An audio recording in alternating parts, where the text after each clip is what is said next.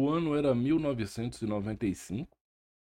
Algum momento do segundo semestre, eu estava voltando da escola com meu pai e a gente parou para abastecer o carro em um posto de gasolina.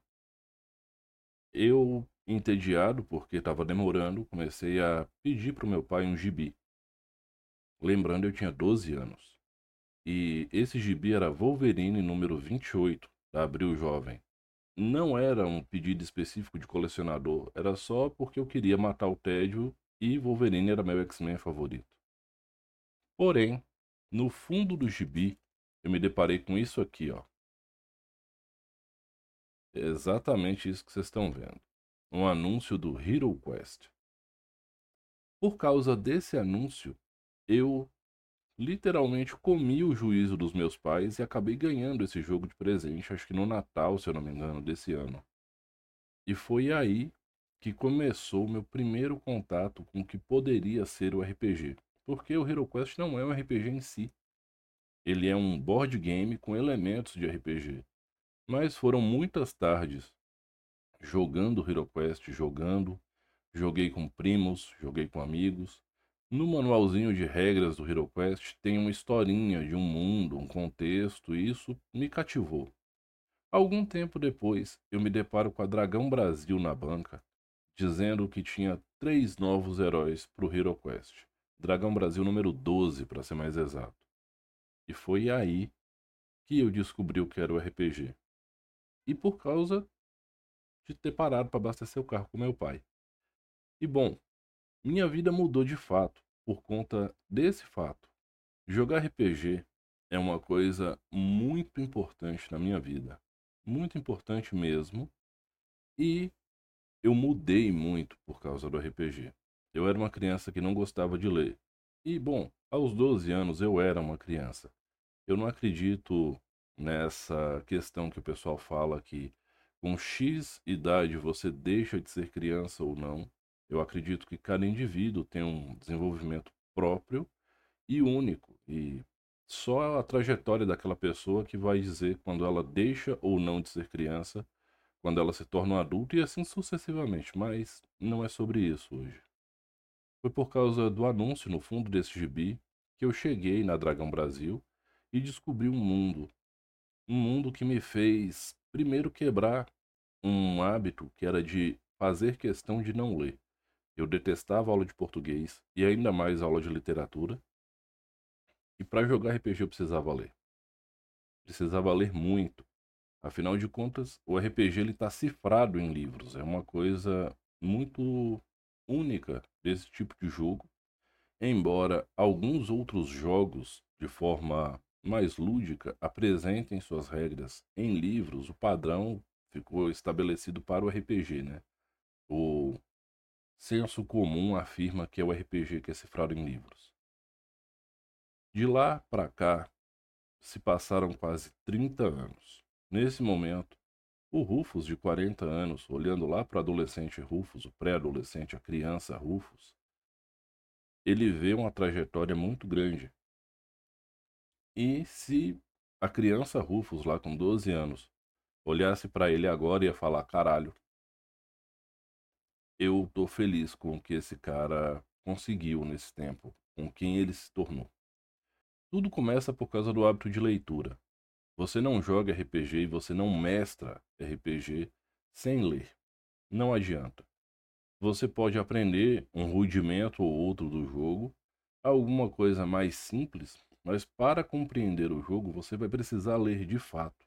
Nem que seja a parte que explica como cria um personagem, ou o que o seu personagem faz se você estiver jogando um jogo que é por classes. E isso foi só o primeiro passo.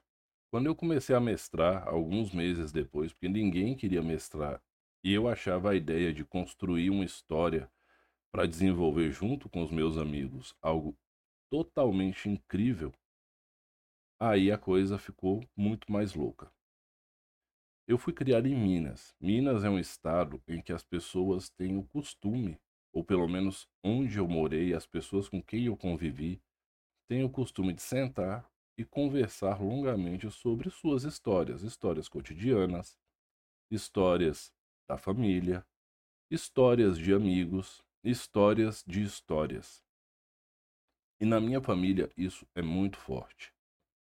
Eu gostava muito de sentar com meus avós e ouvi-los contar as histórias de antigamente, deles meninos, deles jovens, as coisas que eles fizeram recém-casados antes de se casar para poder se casar, ouvir as lendas que eles contavam e vários vários pontos disso, sabe? Não tem muito além de dizer que eu gostava de sentar com meus avós para ouvi-los contar histórias para mim, do que quer que fosse. E esse hábito ele expandiu ao longo da minha vida e eu gosto de ouvir as histórias das pessoas. E eu gosto de contar histórias. Quem conversou comigo sabe que eu sempre vou ter uma história para contar.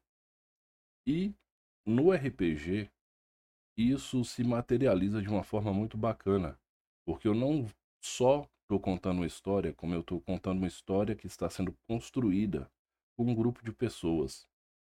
E foi esse ato, esse momento social de construir as histórias junto com as pessoas que me proporcionou fazer muitos amigos, amizades de mais de 10 anos e me possibilitou também fortalecer laços de amizades que já existiam. Então, nesse ponto, socialmente falando, eu consegui muitas coisas importantes da minha vida por conta do exercício do RPG na prática. Principalmente o hábito de ouvir, embora eu não me considere um ouvinte tão bom assim, mas principalmente para transmitir as minhas histórias. Também funciona muito. E isso é o meu relato pessoal, gente. Não é uma regra. Eu tô entregando para vocês o porquê que eu jogo RPG há tanto tempo, porquê que eu me mantenho jogando RPG, porquê que eu crio conteúdo para RPG e porquê que Rafael Mendes se tornou mestre Rufus e fundou o Contar e Mestrar. Basicamente é por isso. Por isso que é contar e mestrar, porque na minha vivência pessoal, contar histórias precede o RPG quanto fato histórico, digamos que seria um ancestral. A contação de história, ela é extremamente antiga na humanidade. Conta-se história desde antes da escrita. Na verdade, a contação de história foi durante muito tempo a única forma de você transmitir conhecimento na humanidade. O RPG ao longo do tempo, ele se tornou um exercício de contação de história junto com uma atividade lúdica de jogo muito interessante, que preza pela cooperação e preza pela coletividade. E isso é o que a comunidade do RPG construiu em si. Não era bem a ideia do Gygax quando ele fez o D&D, mas também não é sobre isso que eu quero dizer, e não quero dizer que o Gygax estava errado, estava certo. Não estou entrando nesse mérito. Talvez entre no futuro. Mas não é a pauta agora. E de lá para cá, desde 96 até 2023, quando esse vídeo está sendo gravado, eu tive a oportunidade de jogar vários e vários títulos de RPG e conhecer várias visões do RPG. Por que várias visões? Cada autor, ele vai sempre trazer um pouco da sua história, sempre vai trazer um pouco do seu modo de ver o mundo. E isso vai estar materializado na obra dele, a forma com que ele enxerga e idealiza o RPG e muito de visão de mundo mesmo. E eu tirei várias lições, várias e várias lições jogando RPG em si a mais impactante para a minha vida foi a lição do GURPS. GURPS me ensinou que as coisas são tão complexas quanto você quiser que elas sejam. Afirmam que GURPS é um sistema extremamente pesado, cheio de regras e etc e tal. Eu não consigo enxergar como um sistema excessivamente complexo e pesado, um sistema onde toda e qualquer coisa é resolvida em uma rolagem de 3d6 com resultado menor ou igual ao número alvo. É simples assim. Todo o resto que dizem que incha o sistema são formas de você arbitrar essa rolagem em situações específicas. E você usa ou não, se você quiser. Um outro jogo que me impactou muito ao longo da vida, com reflexões mesmo, foi nem foi um jogo só, foi um universo, é o mundo das trevas. Os jogos Vampira Máscara, Lobisomem Apocalipse, Mago Ascensão e todos os seus jogos irmãos, eles são ambientados numa versão fantástica e sombria do nosso próprio mundo. É um low fantasy bem dark em certas situações e às vezes até perturbador. E eu aprendi que nenhuma história é mais sombria do que a história da humanidade. E eu também aprendi que o maior monstro do ser humano é o próprio ser humano. E foi jogando e lendo essa ambientação incrível que eu cheguei a essa conclusão. Eu poderia ficar falando de N outros jogos que vieram e somaram tanto para minha visão de mundo quanto para o meu vocabulário. Mas a questão é que, quando eu me tornei um mestre de RPG, eu tive a oportunidade de encontrar um modo de transmitir algo muito importante da minha vida e da minha personalidade, que é essa questão do contar história. E sim, eu jogo RPG contando história e para mim o mestre de RPG é um contador de histórias. Tanto é que é por isso que hoje eu tô aqui contando essa história para vocês, do porquê que eu jogo RPG, do porquê que eu mestro e porquê que isso é grande para mim, é grande na minha vida, é importante. Me recordo da minha mãe me dizer uma vez que talvez quando eu passasse dos 30 eu pararia de jogar e recentemente dela me dizer que observando as coisas que compõem a minha vida, ela como observadora externa não enxerga a minha vida sem ter alguma coisa relacionada ao RPG em volta. E sim, é esse grau de tamanho que a coisa é para mim. Então, o que eu digo para você que está vendo esse vídeo, perguntando por que, que o mestre Rufus está falando isso, não é nem o mestre Rufus. Hoje quem está aqui é o Rafael mesmo. Porque, bom, a gente tem performances sociais. Né? Existe o Rafael filho, o Rafael pai, o Rafael irmão, o Rafael amigo. E o mestre Rufus é o modo em que o Rafael entra para mestrar, para ensinar o RPG, para jogar o RPG. Hoje, o mestre Rufus ele está meio que assistindo o Rafael falar dele. E bom, eu resolvi dividir com você isso aqui porque é importante. Se você tem alguma dúvida sobre o RPG em si, você sempre pode contar comigo, sempre pode entrar em contato. Eu sempre vou me esforçar para responder, para ajudar, para tirar dúvidas. O Contar e Mestrar é um projeto criado com esse objetivo. E jogue RPG.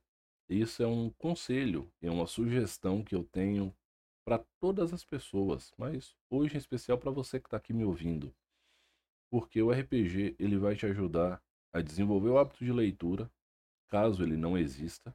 Se ele já existir, ele vai se aprimorar. O RPG ele vai te ajudar a desenvolver ainda mais a sua criatividade, as suas abordagens lúdicas sobre as coisas. Vai te ajudar com tomadas de decisão, principalmente tomadas de decisão coletiva. E o mais importante, o RPG é uma ferramenta poderosíssima de socialização. E eu não falo isso porque eu acho bonito. Eu falo isso porque isso é a minha vivência. Hoje eu falo muito bem. Eu tenho facilidade de me comunicar, pelo menos eu considero dessa forma. Muito disso vem de estar sentado com pessoas, falando, contando histórias, construindo histórias, trocando essas experiências. Mas tecnicamente eu sou uma pessoa tímida. Pode não parecer, mas sou. E talvez se eu não tivesse trabalhado isso dentro das mesas de RPG, nos lives de vampiro e tantas outras situações que envolveram isso, talvez hoje eu fosse uma pessoa que nem estaria aqui na frente da câmera. Na verdade, a timidez ela é tão forte que eu demorei anos para conseguir estar sentado na frente da câmera falando. Obviamente, o RPG ele não substitui em forma alguma nenhuma nenhuma forma de acompanhamento profissional quando necessário seja de um psicopedagogo, um terapeuta, Porém, o RPG pode ser um catalisador para esses tratamentos também. Então, se vocês têm a necessidade de ter um tipo de acompanhamento nesse sentido e vocês gostam de RPG, levem para o profissional que acompanha vocês. Ele vai fazer um bom uso disso em parceria com você para te ajudar a superar problemas. No futuro eu pretendo trazer pessoas para bater um papo no podcast do Contar e Mestrar especificamente sobre essas questões terapêuticas e umas questões meio que didáticas que envolvem o RPG. Mas isso é um outro papo. Hoje eu só estou dando para você o meu relato pessoal de como mestrar e jogar RPG. Foram coisas que completaram a minha vida em vários sentidos. Não é que completaram a totalidade do ser humano, mas elas deram um novo direcionamento e uma nova dimensão para muitas coisas importantes para mim. E a mais importante delas é a contação de histórias. Por isso que esse é o Contar e Mestrar. Eu espero que você tenha gostado desse relato, que você se identifique com alguma coisa, ou talvez não, né? Quem sabe. Vamos conversar nos comentários para a gente ver como é que é a experiência de vocês, para a gente trocar umas figurinhas sobre. E fiquem de olho, porque em breve tem muito mais coisa bacana chegando aqui no canal, certo? Como eu sempre digo no final, respeitem-se, divirtam-se, dividam o lanche. Eu sou o Rufus, aquele abração. Até a próxima.